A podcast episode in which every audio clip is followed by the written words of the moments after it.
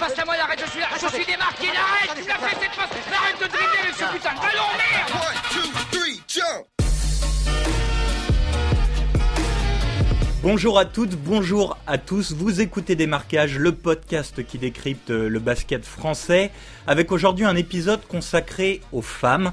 On va parler de la LFB, le championnat de France féminin, de l'équipe de France, des jeunes prometteuses aussi, du jeu pratiqué, bref, de toutes les bonnes raisons qui devraient pousser chaque amateur de basket à suivre de près le basket féminin. Pour en parler avec nous, une rookie dans ce podcast, Dorine Besson, journaliste multicarte passée notamment par Oui Basket TV et Lady Hoop pour ce qui est du basket. Salut Dorine, bienvenue. Salut. Lui est un habitué du podcast, mais aussi des matchs des Gazelles de Latte Montpellier. Gabriel Panteljou, fondateur de B-Basket. Salut Gab. Bonjour à tous. Et enfin Yann Casville, rédacteur en chef de Basket Le Mag, qui accueille toujours le basket féminin dans ses pages. Bonjour Yann. Salut Gaëtan, bonjour à tous. Voilà pour les présentations. Place au débat des marquages. C'est parti. Le basket français masculin, la Jeep Elite, peine parfois à exister médiatiquement dans l'ombre de la toute-puissante NBA, et c'est encore plus compliqué pour les filles. Pour les fans de basket abreuvés de highlights américains à base de dunks surpuissants, le basket féminin serait ennuyant. Et pourtant, et pourtant, la LFB, le championnat de France, est une compétition euh, passionnante avec de, de, grandes équipes, de grandes joueuses. Euh, le dernier exemple en date, c'est la signature de, de la Serbana Dabovic euh, qui vient de rejoindre LAT Montpellier, la MVP de l'Euro 2015. Gabriel, la LFB, c'est un championnat comme ça qui regorge de, de grandes joueuses, de joueuses reconnues sur la scène internationale.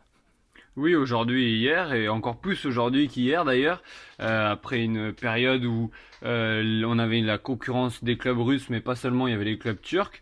Là, dernièrement, comme pour le basket masculin, le club turc s'est légèrement cassé la gueule avec l'effondrement de la lire turque.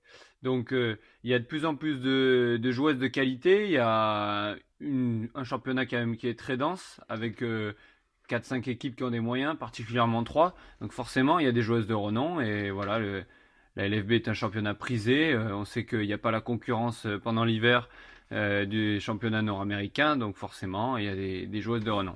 Un, un, truc qui est chouette, Yann, peut-être aussi, c'est on voit la plupart des internationales françaises jouent dans ce championnat de France. Si vous allez à un match de LFB le week-end, vous pouvez voir les joueuses de l'équipe de France. Ouais, ça se, ça se traduit en plusieurs chiffres en fait là sur les euh, sur les 12 joueuses qui jouaient la, la, Coupe du Monde cet été, il y en a 9 qui, qui figuraient dans les effectifs de début de saison.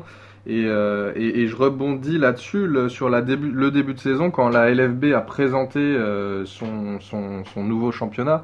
Il y a eu ce chiffre de 54 internationales en début de saison. Donc ce chiffre s'est agrandi avec des signatures euh, pendant, le championnat. Mais 54 joueuses internationales, françaises, étrangères, sur euh, un championnat de 12, ça veut dire que quasiment une joueuse sur deux euh, est une internationale, donc est habituée à jouer des euros, des Coupes du Monde. Et puis souvent, c'est des internationales dans des, pays qui sont très basket. Et, et, la France, clairement, bah oui, on a vu le retour des internationales à l'AT Montpellier. depuis plusieurs années aussi, le retour de Céline Dumerc dans le championnat. Donc les nouvelles qui arrivent en équipe de France euh, et qui euh, font leur 3, 4e, 5e première saison euh, en LFB, bah, tout ça participe au fait qu'on voit le meilleur du basket français et une partie aussi de ce qui se fait de mieux dans le monde.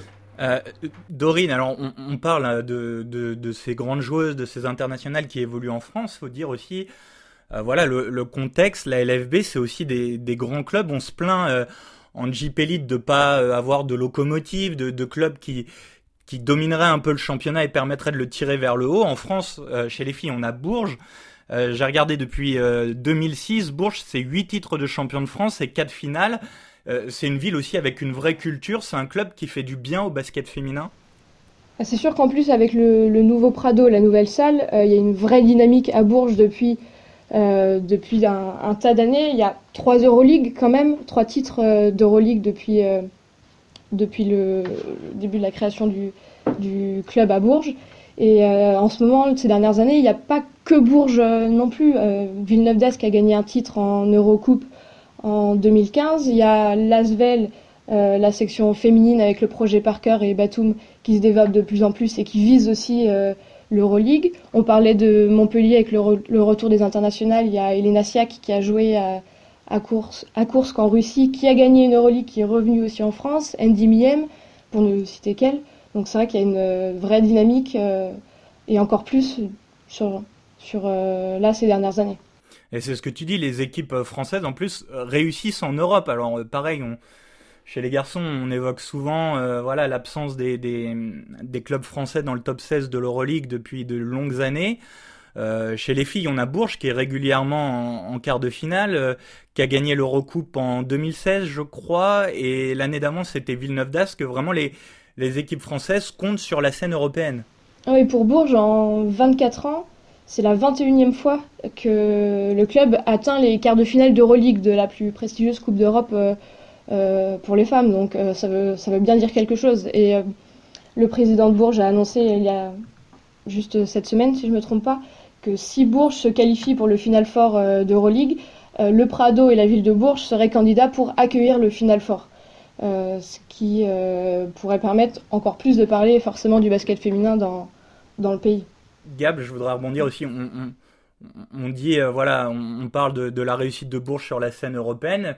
Euh, faudrait pas minimiser en disant, euh, je sais pas, que, que l'Euroleague féminine est, d'un niveau peut-être euh, inférieur. C'est presque le contraire, parce que toutes les joueuses de WNBA viennent jouer en Europe pendant la saison, et, ce qui donne un niveau très élevé dans, cette compétition. Oui, après il faut euh, nuancer, c'est-à-dire que le réservoir de joueuses est, est quand même euh, un peu moindre, mais effectivement, euh, il y a Brina Stewart, peut-être la meilleure joueuse du monde à l'heure actuelle, qui joue en Euroleague, même si la Chine a eu un peu une concurrence aussi au basket féminin. Les meilleures joueuses jouent, on a l'habitude de voir Diana Taurasi venir au moins une fois par an sur les parquets français. Diana Taurasi, c'est sans doute euh, euh, la star WNBA depuis, euh, depuis une quinzaine d'années, numéro un. Donc, effectivement, il y a les meilleures joueuses. Après, la densité est, peut-être différente parce que forcément, il n'y a pas des. Enfin, il y a, y a, un écart encore plus important en fait entre le budget des Cateringbourg et peut-être celui,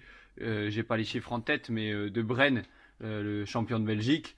il doit avoir un écart et ça serait impossible à déterminer exactement, peut-être de 1 à 20. Mais en tout cas, effectivement, il y a les meilleures joueuses euh, du monde qui sont souvent là. C'est quoi On pourrait, on pourrait comparer à.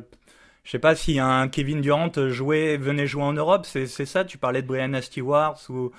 Ben oui, c'est un, peu ce, un peu ce profil, c'est ça. C'est-à-dire que euh, Brianna Stewart, euh, c'est la MVP en titre de WNBA. À peine sa saison terminée euh, avec Seattle, elle est venue donc à Kursk pour sa première expérience européenne. Après, il y a des joueuses, maintenant à WNBA, le championnat un peu plus intéressant, qui font le choix de pas venir, mais euh, majoritairement, elles sont là tout de même. Et on en a plusieurs en France cette année, euh, parmi les championnes, je précise, et ce qui fait un peu encore plus euh, cette attractivité qu'il y a cette saison, parce que il faut quand même revenir un petit peu sur, sur les dernières années. Alors, je ne veux pas faire trop long, mais la LFB a connu des difficultés avec des clubs qui bah, mettaient la clé sous la porte parce que c'était difficile.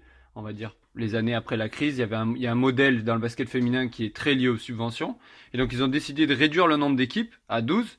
Et le championnat est plus dense, d'autant plus que Bourges, on s'attendait à une extrême domination, mais là Montpellier, il y a eu un changement de présidence.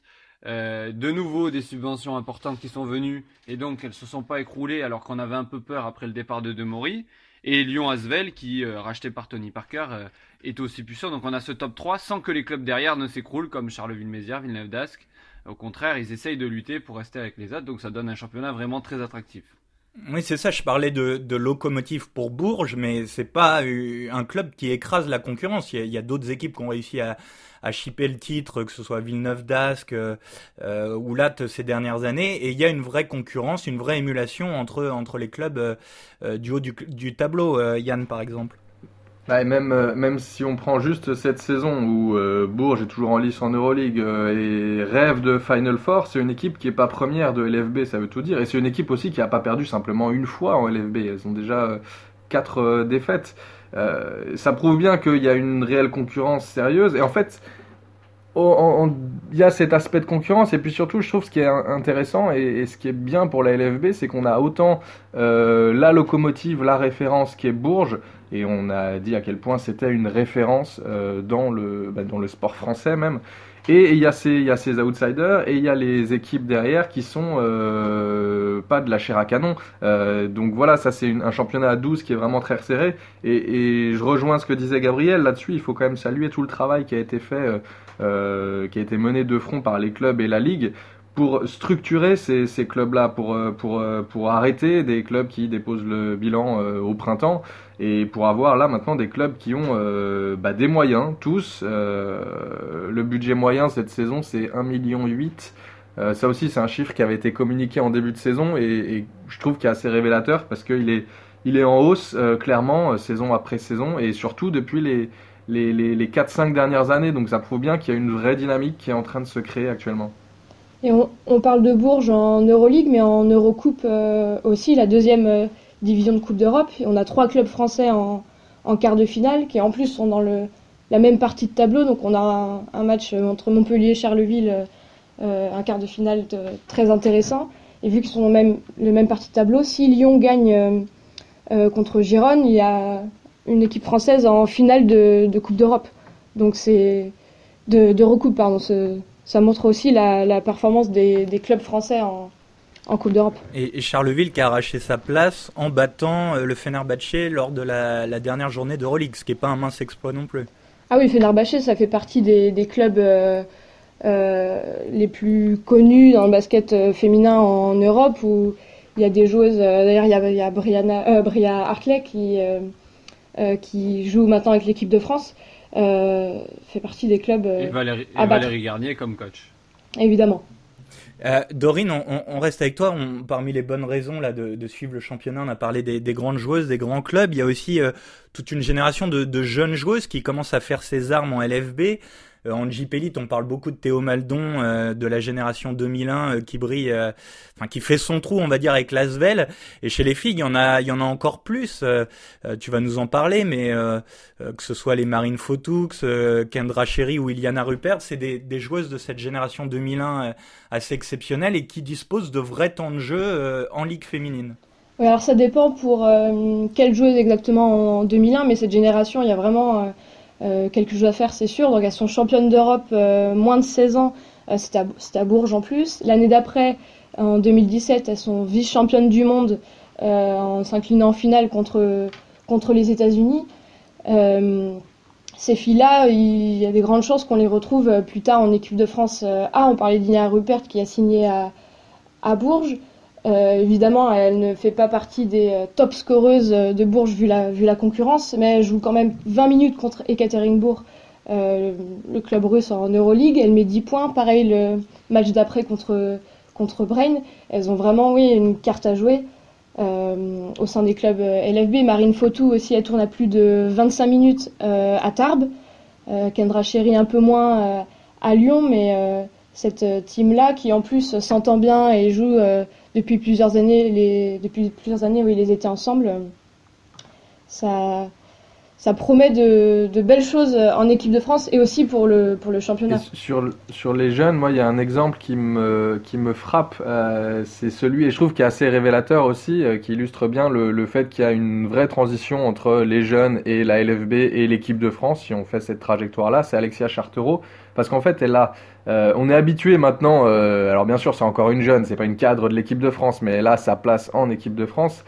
Et si on c'est très récent ces campagnes oui, en, C'est une 98. C'est ça, euh, elle a, 20 ans et en fait, euh, bah, elle a déjà joué dans toutes les compétitions de jeunes et elle arrive ensuite en équipe de France et on a l'impression que ça se fait naturellement. naturellement. Alors bien sûr, c'est pas c'est pas aussi simple que ça. Il y a tout le travail qu'elle fait derrière, il y a ses entraîneurs, etc. Mais n'empêche que cette transition là, elle se fait et elle se fait très vite et toutes les médailles en jeunes laissent à penser que ça va continuer dans cette dynamique là. Gabriel, je, je voudrais poursuivre avec toi. Euh, je parlais tout à l'heure de manière un peu provocatrice dans, ma petite introduction du, jeu qui est souvent euh, décrit euh, comme euh, chiant par ceux qui, voilà, qui regardent de très très loin le basket féminin, qui vont juste se dire bah il y a pas de dunk, je regarde pas. c'est quoi la réalité du, du jeu dans le championnat de France? Ben, C'est que cette année, on a trois équipes qui dominent avec un jeu particulièrement offensif. Il suffit de regarder Bourges. Bourges, les joueuses phares, vedettes, on va dire, de l'effectif. On va prendre Marine Johannes en tête. C'est des machines à highlight. Et pareil, pareil à Lat Montpellier. Je vous conseille de regarder cette saison le BLMA. Sammy Whitcomb, c'est vraiment un régal absolu. C'est-à-dire que en Eurocup, elle tourne à 25 d'évaluation de moyenne. Mais c'est une arrière avec un jeu à très haut risque. C'est, je veux dire, les deux derniers matchs qu'elle joue en Eurocup contre Galatasaray, première possession, tire à trois points en première intention avec une joueuse devant elle. Et ça, c'est tout le match. Et elle tire à 56% de réussite en Eurocup. Alors certes, elles ont affronté des équipes avec euh, euh, on va dire assez faible comme le le champion d'Allemagne ou alors euh, bon il y a quand même des fois en Eurocup le troisième ou quatrième du championnat polonais ou hongrois mais là Montpellier c'est vraiment du tir à trois points avec vraiment sur transition Bancolé, Whitcomb toutes ces joueuses là ça joue très petit ça joue très large et Bourges c'est la même chose c'est même en Euroleague quand elle joue contre Prague bon ça finit à 80 90 points et euh, Johannes est un exemple de l'équipe. Et avec De Maurice, ça a toujours été un jeu léché offensif. Euh, J'ai pas les chiffres de points par match, mais c'est une équipe aussi euh, vraiment offensive. Avec Julie Allemand, euh, elle amène euh, à Lyon. c'est pareil, c'est une joueuse très spectaculaire qui est très forte dans la création. Donc, et, les trois équipes qui sont devant ont un jeu spectaculaire, donc c'est plutôt positif. Et puis on en revient à ce que tu disais avant, tu as parlé de Sammy Whitcomb, bah, elle, est, championne de WNBA. Euh, Julie Allemand, elle on, on l'a vue rayonnante euh, à la Coupe du Monde. Encore une fois, ça prouve bien que bah, quand vous avez, c'est bête à dire, mais c'est la réalité, quand vous avez des joueuses de niveau international, forcément, le, on peut pas imaginer que le niveau de jeu soit embêtant, euh, chiant, tout simplement. C'est pas possible. On parle des joueuses qui sont parmi les meilleures du monde. Puis des joueuses de caractère. Hein. Whitcomb, euh, c'est exceptionnel. On voit, qu'elle a la l'attitude de la gagne, euh, du leadership. C'est vraiment, il y a, a pas ça. Je, je, veux pas faire de, mauvais, de mauvaises comparaisons, mais euh, habitué des matchs Jeep Elite, il n'y a pas cette même saveur chez quelqu'un. Dans le championnat masculin. Bon, Dorine, tu as deux garçons complètement sous le charme du, du championnat féminin. Tu, tu les rejoins aussi? Tu es d'accord avec ça?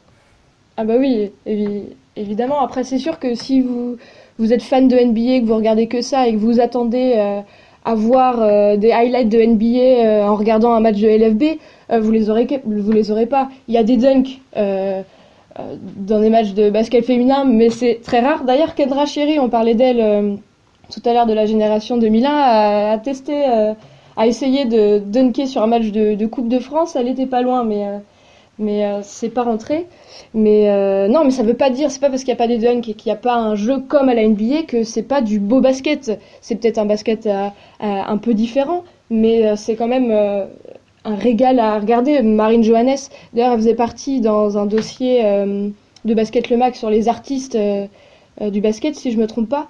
quand vous, vous voyez ces, ces, passes dans le dos, euh, c'est passes entre les jambes, ces dribbles, ces shoots à trois points, c'est un régal à regarder. Céline Dumerc au JO, quand elle plantait euh, à 3 points à une seconde du buzzer, ça faisait soulever tout le monde. C'est pareil, il peut y avoir des super moments et très régulièrement dans les matchs de, basket féminin. Et sur Marine Johannes, effectivement, elle était dans le dossier des, artistes du basket. Et en fait, ce qu'on a écrit et ce qu'on pourrait écrire encore aujourd'hui, qui est toujours valable, c'est que pour nous, c'est la plus aujourd'hui, en 2019 maintenant, c'est la plus grande artiste du basket français. Et là, je parle pas de basket masculin, basket féminin, peu importe, on confond tout.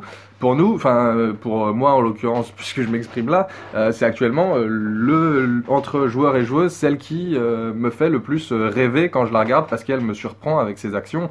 Et là, clairement, il s'agit plus de parler de filles ou de garçons, c'est juste de regarder du basket. Vous écoutez toujours Démarquage, on continue de parler de la place du basket féminin. Alors on a fait le tour euh, des joueuses, des clubs, du style et du niveau euh, pratiqué. Maintenant euh, qu'on a dit tout ça, qu'on a, bah, j'espère, montré l'intérêt du basket féminin, l'intérêt de, de, le regarder, de s'y intéresser, j'aimerais qu'on s'interroge, s'il vous plaît, sur les raisons qui font qu'il est, qu'il est encore un peu sous-médiatisé.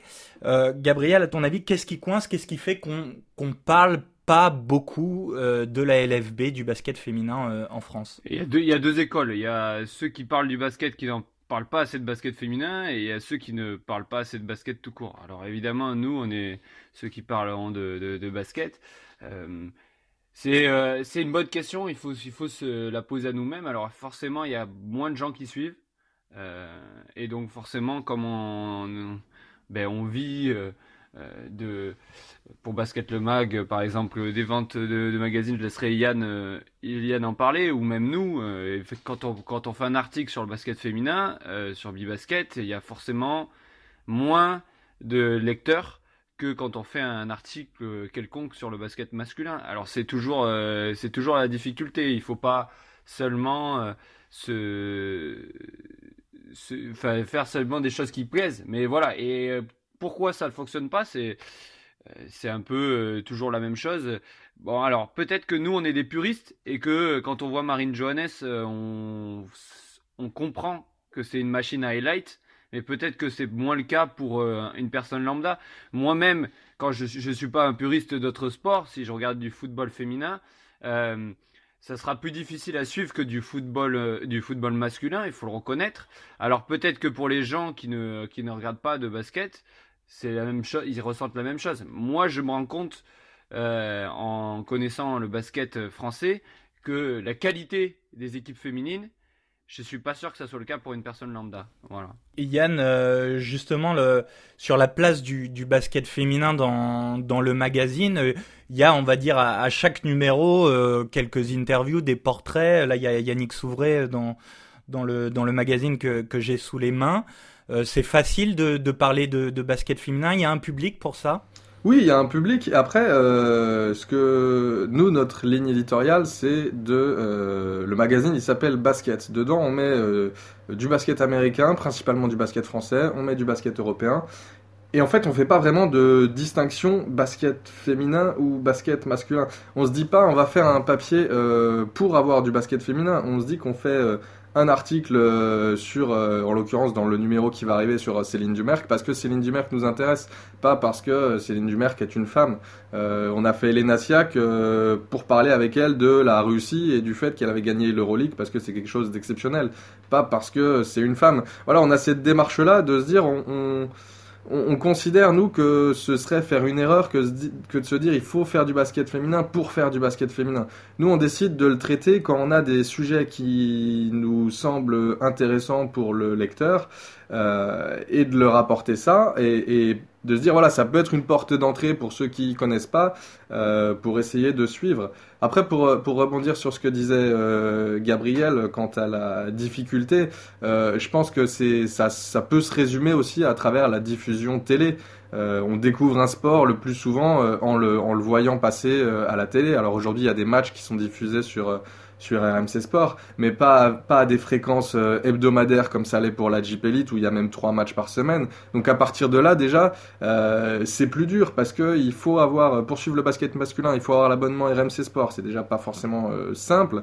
Et, euh, et pour suivre le basket féminin, on ne sait pas vraiment combien il y aura de matchs, quand il y aura des matchs. Donc à partir de là, si on n'est pas dans une ville où il y a un club, ça devient réellement difficile de suivre la LFB. Yann, je voudrais rester avec toi euh, parce qu'on a parlé tout à l'heure euh, au début du podcast. Il y a, environ un an, euh, vous aviez vous, aviez demandé avec le compte de Basket Le Mag sur Twitter quelle était voilà la, la, couverture du magazine la plus réussie. Vous avez posé cette question sur Twitter et, et Céline Dumerc avait répondu en disant, en constatant qu'il n'y avait jamais eu de femmes et, et en se demandant si les femmes méritaient pas la couverture. Euh, Est-ce que tu peux nous raconter un peu, un, peu cet épisode et, et, comment vous aviez pris cette remarque? Il bah, y, a, y, a, deux choses. Déjà, sa remarque, je la trouve euh, légitime, je la comprends euh, tout à fait. Je, vraiment, et c'est pas de la démagogie quand je dis ça, c'est que je la comprends. Il y avait eu 16 euh, couvertures à l'époque, c'était 16 hommes en couverture. Donc oui, la question, elle se pose pourquoi il n'y a pas eu de femmes? Donc sur la, le fait qu'elle pose la question, là-dessus, j'ai aucun souci. Derrière, c'est plutôt quand on voit le, nombre de réactions que ça engendre. Alors c'est Twitter, c'est les réseaux sociaux, ça marche comme ça. Euh, mais de personnes qui euh, soutiennent, qui disent oui, euh, euh mettez des femmes, on achètera, etc. Euh, en l'occurrence, les chiffres l'ont malheureusement prouvé. Il y a plus de personnes qui nous demandent des, des articles de basket féminin que des personnes qui achètent réellement le magazine quand on fait un papier au sujet du basket féminin ou, ou qui en font la promotion simplement sur les réseaux sociaux. et après, pourquoi il n'y a jamais eu de, de femmes en couverture bah, C'est une raison stratégique, éditorial et enfin stratégique plus qu'éditorial, c'est que la couve elle est faite avant tout pour faire vendre et, euh, et j'ai aucun souci à dire que euh, on mettra plus facilement un joueur parce qu'on fera plus facilement de ventes avec euh, un homme qu'avec une femme. On a une expérience, nous pas le magazine Basket Le Mag, mais les magazines précédents. Euh, qui étaient plutôt des hebdomadaires en l'occurrence, euh, ça a déjà été fait et alors c'était pas catastrophique, mais il y avait tout simplement moins de ventes. Donc ça c'est un, c'est une réalité qui est peut-être brutale, mais plus que brutale, elle est brute, elle est comme ça finalement pour l'instant. Est-ce que c'est pas aussi le rôle des médias d'encourager un peu la, diffusion, la médiatisation du sport en, de temps en temps prenant un risque? Alors je dis ça facilement euh, depuis ma place parce que c'est pas moi qui dirige le, magazine et, qui doit essayer d'en vivre. Mais est-ce que voilà, c'est pas le rôle des médias généralement de faire un petit effort, quitte à avoir un peu moins de lecteurs sur un article ou un numéro, mais euh, peut-être que ces lecteurs euh, euh, peut-être qu'on va aller conquérir de nouveaux lecteurs et qui resteront et qu'on arrivera à les fidéliser. Est-ce qu'il n'y a pas aussi ce rôle du, des médias? Ah, je, pense que, tu as raison et c'est aussi nous pour ça que encore une fois quand on parle de Bourges on parle pas de on parle pas de club féminin on essaye de faire comprendre aux gens que ce club c'est une référence et qui peut être pris en exemple par euh, des clubs masculins aussi. Euh, Fred Forte était venu euh, au Prado pour voir à quel point le, le, Prado est une superbe installation.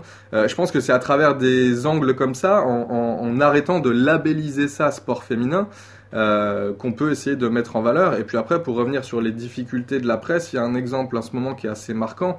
C'est un magazine qui s'appelle Les Sportives, euh, qui parle uniquement euh, de sport au féminin en l'occurrence, et pas que de basket en l'occurrence, mais parfois de, de basket. ce magazine fait actuellement une campagne de crowdfunding que d'ailleurs j'invite tout le monde à, à soutenir parce que justement euh, c'est un magazine qui a choisi de faire que du sport féminin et, et c'est difficile aussi pour eux actuellement. Ça prouve bien que euh, oui il y a une demande de de, de, de, de, de basket féminin dans les, les médias.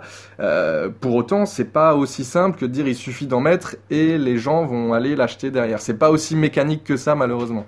Dorine, toi qui as euh, travaillé, euh, collaboré et continue avec deux, médias euh, consacrés quasiment exclusivement au basket féminin, le site internet Lady Hoop et, et Oui Basket TV, est-ce que, bah voilà, raconte-nous un peu comment c'est de, bosser vraiment spécifiquement sur le basket féminin. est-ce qu'il y a un public? Est-ce que c'est facile? Euh, je pense qu'il y, a vraiment un public qui s'y intéresse, que ce soit des fans d'un club euh, précis ou des gens qui aiment euh, le basket et qui suivent les matchs en général. Après, je rejoins aussi Yann sur le fait qu'il y a un public, mais est-ce que les gens sont prêts à payer, payer que ce soit un abonnement ou un magazine parce qu'il y a tel article, parce qu'il y a tel reportage? Ça, je j'en suis, pas sûre. Parce que les Diop, ça fait euh, je ne sais pas combien d'années que euh, ce site et aussi réseaux sociaux suit le basket féminin. C'est un, peu, je dirais, la, référence dans ce domaine. Et dernièrement, le, site est mis un peu en pause. Il y a toujours des infos sur les réseaux sociaux, etc.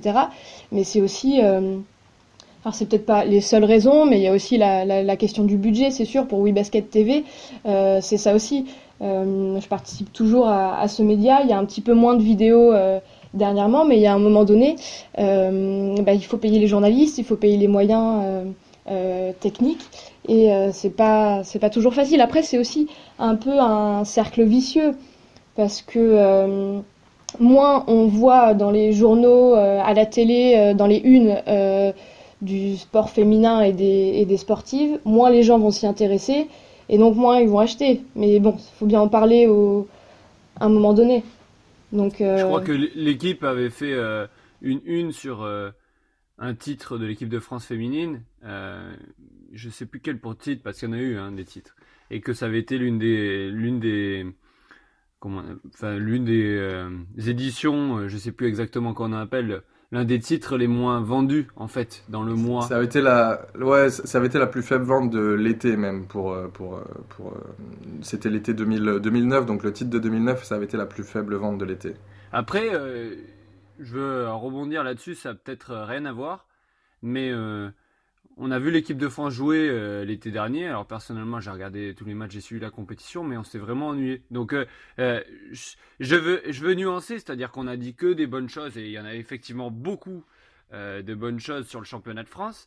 Mais en équipe de France, ces dernières années, c'est plus compliqué. On a un jeu un petit peu stéréotypé.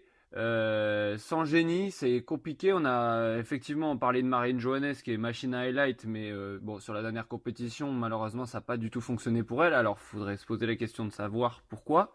Euh, il y a une nouvelle génération qui arrive. quand est-ce qu'elle va pouvoir prendre la place? Parce qu'il y a encore des anciennes qui sont toujours là, et je dis pas qu'elles n'ont plus leur place, mais il y a toujours des bons résultats, mais c'est un petit peu compliqué. Et on a eu vraiment cette équipe de France qui a eu d'excellents résultats, qui a, qui a fait beaucoup parler médiatiquement. Euh, c'est moins le cas ces dernières années. Euh, voilà. Et puis un truc que je voudrais rajouter, alors je sais pas si on aura la place pour, c'est sur la formation des joueuses. Moi, je forme des joueuses, j'entraîne des joueuses depuis des années, de l'école jusque dans les pôles de championnat de France.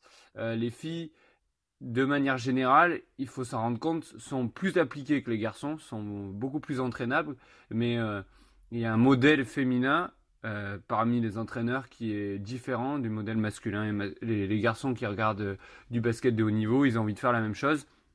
Les filles aussi. Et sauf que les filles, eh ben, on leur dit, euh, tu passes, tu coupes, tu fais des choses qui sont simples, comme on dit aux garçons, sauf que les garçons, ils écoutent moins. Et les filles, elles se rendent forcément dans ce schéma. Et des Marines Johannes, il y en a, mais il n'y en a pas assez. il faudrait qu'il y en ait plus. Parce qu'on n'a pas que Bourges dans sa ville. Euh, on n'a pas forcément euh, accès à toujours Latte Montpellier ou Lyon dans sa ville, et donc c'est plus difficile. Et, une fille, si on l'encourage à prendre des step back à 3 points en poussin, eh ben elle va le faire. Mais sauf qu'avec les filles, comme avec les garçons, c'est la même chose, on leur dit et elles le font plus. Et on a la championnite dans les petits championnats, c'est-à-dire essayer de gagner et donc d'empêcher les joueuses de faire des choses particulières. Et c'est vraiment quelque chose que moi je, maintenant je vois depuis des années. Et c'est, il faut considérer la jeune joueuse de basket comme on considère le jeune joueur de basket et, euh, et les pousser à faire des choses qui, pour le haut niveau, seront aussi efficaces et importants, et, mais qui sont pas forcément efficaces et importants dans les petites catégories. Et ça, c'est vraiment euh, quelque chose puisque je vois des coachs de centres de formation également coacher des jeunes filles avant les centres de formation et qui euh, se concentre un petit peu sur l'efficacité à l'instant T des joueuses et qui pour moi c'est vraiment dommageable euh, pour le basket féminin à terme. Et quand je vois les, joueuses américaines qui sortent chaque année en ce moment, c'est exceptionnel en matière de qualité technique et de, spectacle.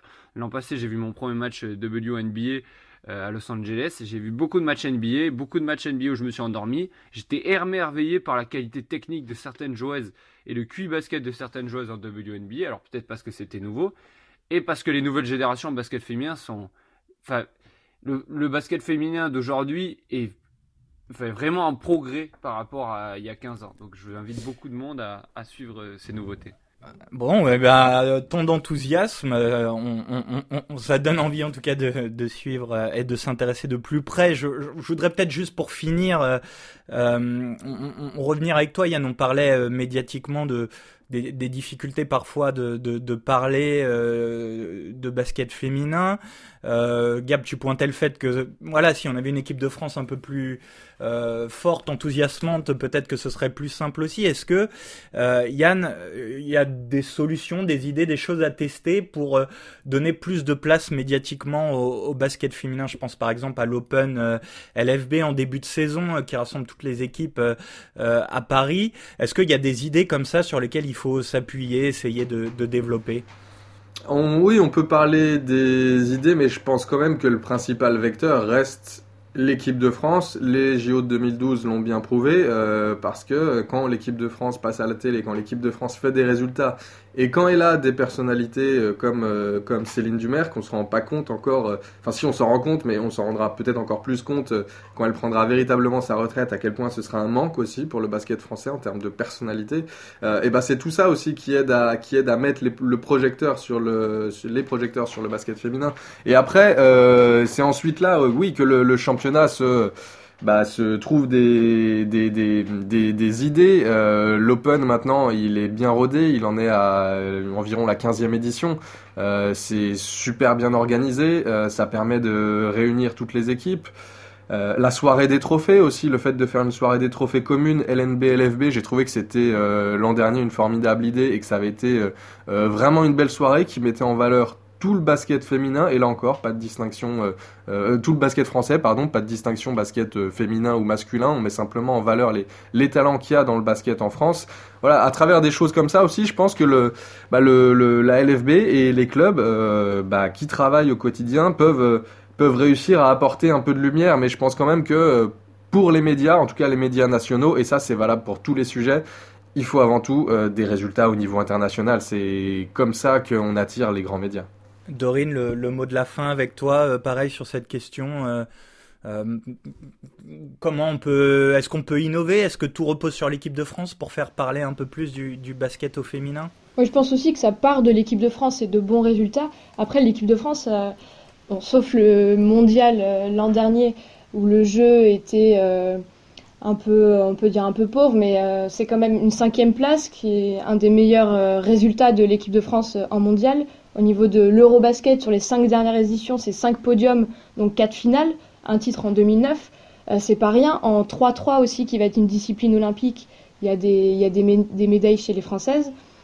Euh, il y a des belles initiatives comme euh, la soirée des trophées LNB et LFB. Il y a aussi le, match à Courbertin, la soirée où il y a eu des matchs d'équipe de France masculine et féminine. Ça, c'était bon, enfin, je pense bien pour à la fois le public et aussi pour les équipes de France qui peuvent se rencontrer. L'Asvel l'a fait, ça aussi. L'Asvel oui. l'a fait, ça aussi, de faire jouer ces deux équipes. Euh... Je me trompe, non? L'une après l'autre à l'Astrobal, ouais. oui. oui. Et il réfléchit, on leur a posé la question de savoir si à l'avenir, étant donné que les deux clubs, Lyon Asvel féminin et Asvel, euh, entendent jouer en Euroleague, enfin pour les garçons c'est même sûr, s'ils pouvaient essayer d'organiser euh, même deux matchs d'Euroleague la, la même journée.